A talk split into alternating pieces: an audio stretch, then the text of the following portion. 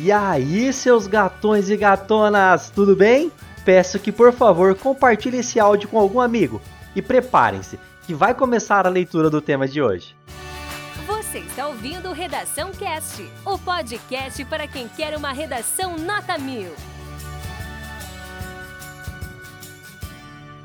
Proposta de redação. A partir da leitura dos textos motivadores seguintes e com base nos conhecimentos construídos ao longo de sua formação, redija texto dissertativo argumentativo em norma padrão da língua portuguesa sobre o tema: Os desafios no combate ao trabalho análogo à escravidão no Brasil. Apresente proposta de intervenção que respeite os direitos humanos. Selecione, organize e relacione de forma coerente e coesa argumentos e fatos para defesa de seu ponto de vista. Texto 1. O artigo 149 do Código Penal Brasileiro traz a definição jurídica do que é trabalho análogo à escravidão. É caracterizado pela submissão de alguém a trabalhos forçados ou a jornada exaustiva, quer sujeitando-o a condições degradantes de trabalho, quer restringindo por qualquer meio sua locomoção em razão de dívida contraída com o empregador ou seu preposto. A lei determina que é crime submeter alguém à condição de trabalho análogo à escravidão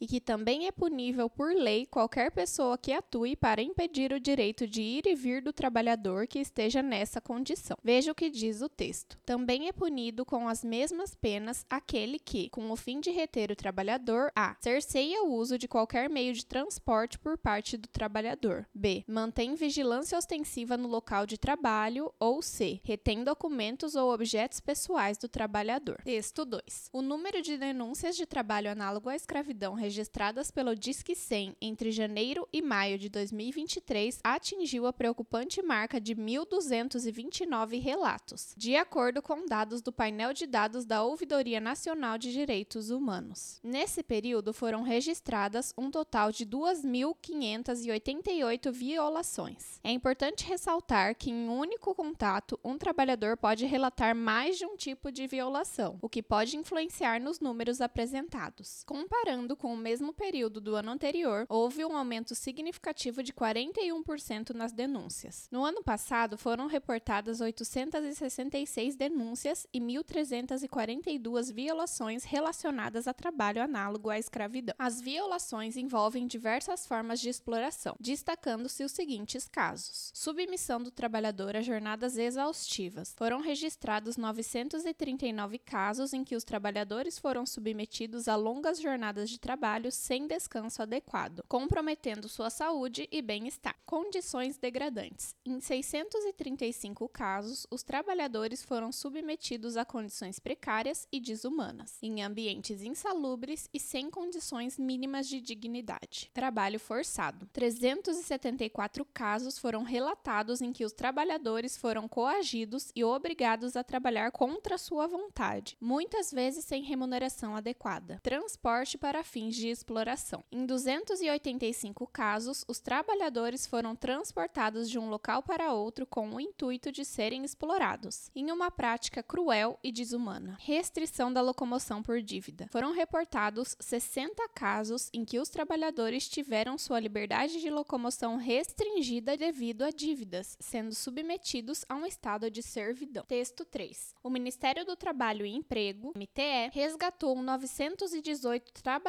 em condições semelhantes à de escravidão entre janeiro e 20 de março de 2023, uma alta de 124% em relação ao volume dos primeiros três meses de 2022. O número é recorde para um primeiro trimestre em 15 anos, sendo superado apenas pelo total de 2008, quando 1.456 pessoas foram resgatadas. Os dados foram compilados pelo auditor fiscal Maurício Krepski, chefe da Divisão de Fiscalização para a Erradicação do Trabalho Trabalho Escravo, DETRAI, do Ministério do Trabalho e Emprego. Conforme o levantamento, Goiás e Rio Grande do Sul foram os estados onde os auditores do Ministério encontraram o maior volume de trabalhadores em situação análoga de escravidão. As operações de resgate em todo o país são realizadas por grupos formados por instituições como o Ministério do Trabalho e Emprego, o Ministério Público do Trabalho, o Ministério Público Federal, a Polícia Rodoviária Federal, a Polícia Federal, a Defensoria Pública da União, entre outras. Somente em Goiás, 365 pessoas foram resgatadas, mais da metade no último dia 17 em lavouras e usinas de cana-de-açúcar nos municípios Itumbiara, Edeia e Cachoeira Dourada, no sul do estado, em uma operação do MTE que durou três dias. Entre as irregularidades encontradas pela fiscalização estão a cobrança de aluguel de barracos usados como alojamentos, o não fornecimento de alimentação e cobrança pelo uso de ferramentas de trabalho. Texto 4. O texto 4 trata-se de um infográfico. Favor verificar a proposta em PDF para melhor compreensão.